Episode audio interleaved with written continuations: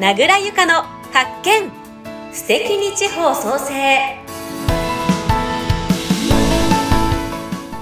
この番組は地方創生キャンバスの提供でお送りします。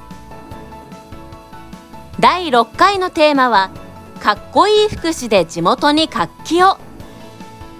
先週に引き続き鹿児島県霧島市で障害者の就労支援施設の運営などを手掛ける NPO 法人親愛会。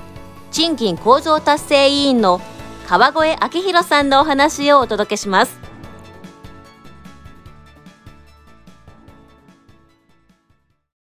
そういったスプラウトニンニクを栽培するようになったり、そもそも、まあ、U ターンをして福祉の事業に関わるようになって、川越さんのこう、ご自身の気持ちには何か変化は生まれたんでしょうか？はい。えー、もともと僕が高校、学生の頃から福祉事業っていうのは両親やっておりまして、その中でお手伝い、感覚でイベントに一緒に利用者さんたちとですね、出展する機会っていうのはもちろんあったんですけど、その時は深くこう感じてなかったことがやっぱり帰ってきて、真剣にその事業と向き合う中でいろんな課題が見えてきたり、えー、接する中で、接していく中でいろんな心の変化はありました。地方ではまだまだ福祉、障害者っていうところに対して、まあ、正直言うと理解が足りてないなというのが帰ってきて感じたところというか、まあ、本当に僕の中で強烈なエピソードというか、がやっぱり一個ありまして、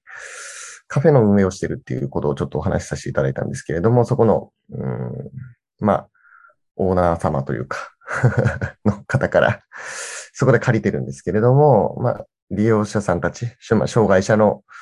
たまり場にはしてほしくない、されたくないんだよねっていう話をされたときには、まだそういう感覚なんだなっていうのを正直感じたというか、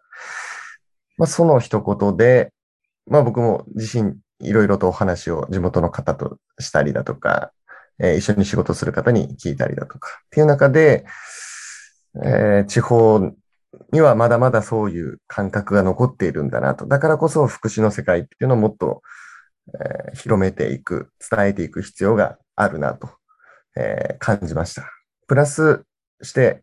えー、地方の障害者の就労支援事業所っていうのは、やっぱり、え都会の方に比べると選択肢が少ない、働く選択肢が少ないのかなとでも、福祉事業者、僕たちがしっかりとサポートして手を差し伸べていくことで、いろんな選択肢を、えー、あの、持ってもらうことは可能なのじゃないかなと。しっかりと特性を理解して、えー、可能性を伸ばしていく、可能性をしっかり受け取る、あの、まあ、可能性を広げていくことで、利用者さんたちの選択肢っていうのは絶対広げていけるなっていうのは思いました。事業者さんたちの選択肢というのは、具体的にはどういったことが挙げられますか？一番はやっぱ働く、業種、働き方の選択肢だと思ってます。もちろん朝が得意な方もいらっしゃれば、夜得意な方がいらっしゃる。ずっと同じ作業を得意とする方もいれば、接客がちょっと得意な方、苦手な方。まあ、いろいろな特性があると思うんですけれども、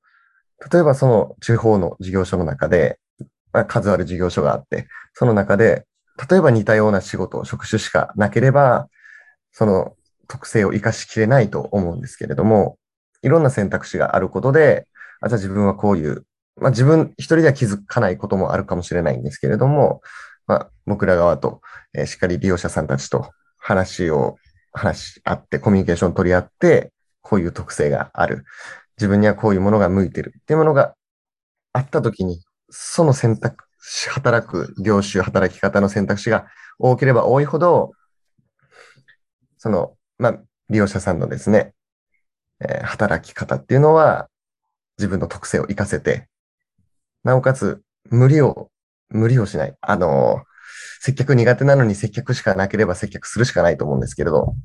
それよりも自分の得意なことをやっぱりやってほしいな。やっていく中で自立に向かって頑張ってほしいなっていうのがあるので、そこの働く業種や働き方の選択肢っていうのは広げていきたいなというふうに思ってます。今おっしゃったように働き方、まあ、朝、夜、そういった時間帯はもちろんですけど、業種も広げると、あの、まあ、管理する方、川越さんをはじめ、そういった事業所を運営される方の負担は増えるのかなと思うんですけれども、そのあたりはどういったバランスをとって営んでらっしゃるんですか？そうですね。本当にそこは、うん、難しいところも多いんですけれども、もちろん僕一人ではできないですし、僕らの会社だけではできないと思うので、そ、そこで、やっぱり地方の、その、地元の企業さんだったりとか、地元の、えー、会社っていうところとしっかりと密に、まあ、えー、コミュニケーションを取ってですね、もちろんうちの事業所でできることっていうのもあるんですけれども、うちの事業所でできないこと、だけど地元の企業ではやっていることとかは、えー、僕らがですね、しっかりとそこの選択肢を増やしていくために営業活動だったり、えー、日頃から、えー、動いていく、働きかけていくことで、えー、いろんな選択肢が取れるんじゃないかなというふうに思ってます。で、僕らの事業所の中だけの話をすると、やっぱり事業を増やせば増やすほど、え働くスタッフの負担っていうのはもちろん増えてくるんですけれども、そこはしっかりオペレーションをやりやすいように少しでも、えー、利用者さんたちのことはもちろんなんですけれども、スタッフさんの皆さんのこともしっかり考えつつ、マニュアルを作っ、何回も何回も作り直して、えー、本当に誰が入ってもできるような環境を作る。この人がいないと厳しいっていう状況になると、その方もやっぱりプレッシャーになるし、僕らもその方がいなくな、休んだりされた時に、やっぱ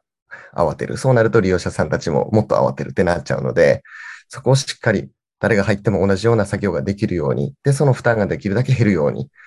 えー、積極的に、それこそ助成金、補助金とかも使って、いろんな、えー、設備を投入したりだとか、マニュアルも僕も、あの、何回も何回も作り直してっていうことは、はい、しています。すごい、こう、強力なオペレーションの体制が取れてるようで、素晴らしいですよね。いや、まだまだ、あの、本当にうまくいかないことが多いんですけれども、まあ、その都度その都度しっかり改善していって、えー、利用者さんはもちろん、あの、働いていただいているスタッフさんたちの満足度ももちろん上げていきたいなというふうに思っています。ちょっと気になったのが、なんですけど、事業者さんの仕事の選び方についてなんですけれども、はい、皆さん、こう、自分がどういうスタイルが合っているのかってご自身で理解されている方ばかりではないと思うんですけれども、どのように仕事を決めたり、また初めて事業所で働き始めますといったときは仕事を割り当てているんですか？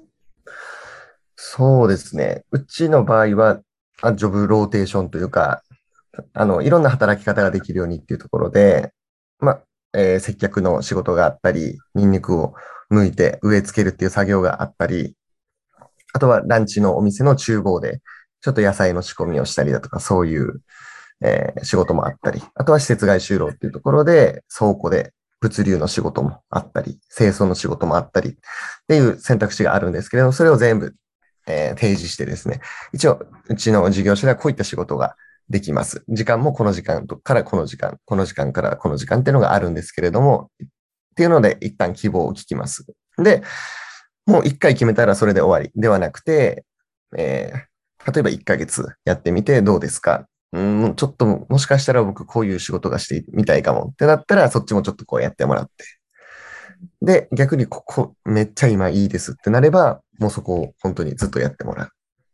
なので、まあ、一人の利用者さんの例を出すと、そのスプラトニンニクっていう事業に、えー、週5日、えー、しっかり働いていただいている利用者さんもいれば、えー、土日だけ接客業の方について、その他平日3日はニンニクを向いてるっていう方もいらっしゃる。ので、そういう、回しながらというか、いろんな業種を体験できるように、でその中で合っているものが見つかるようにっていうのももちろんしていますし、まあ、講座みたいな形で、セミナーみたいな形ですね、講師の方を読んで、えっと、キャリアコンサルタントの先生がいらっしゃるんですけれども、その方から話をこうしていただいたりだとか、で、僕も本当に少しですけど、かじってる程度ですけど、まあ、ストレングスファインダーっていうものをちょっと勉強してたりするんですけれども、そういったところで、えー、強みとか特性っていうのを活かしながら自分がどういう仕事ができるかっていうのをこう伝えていってるような感じです。ありがとうございます。はいなんかこう、生き生きと働いていらっしゃる方の様子が見えてくるような、うんそんな気がします。ありがとうございます。いかがでしたか？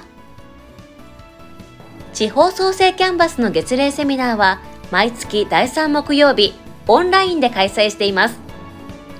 参加は無料です。ご興味のある方はぜひお気軽にご参加ください。セミナーの詳細は Facebook で地方創生キャンバス。キャンバスは C-A-N-V-A-S と検索いただき、イベントページをご覧ください。それでは、来週もお楽しみに。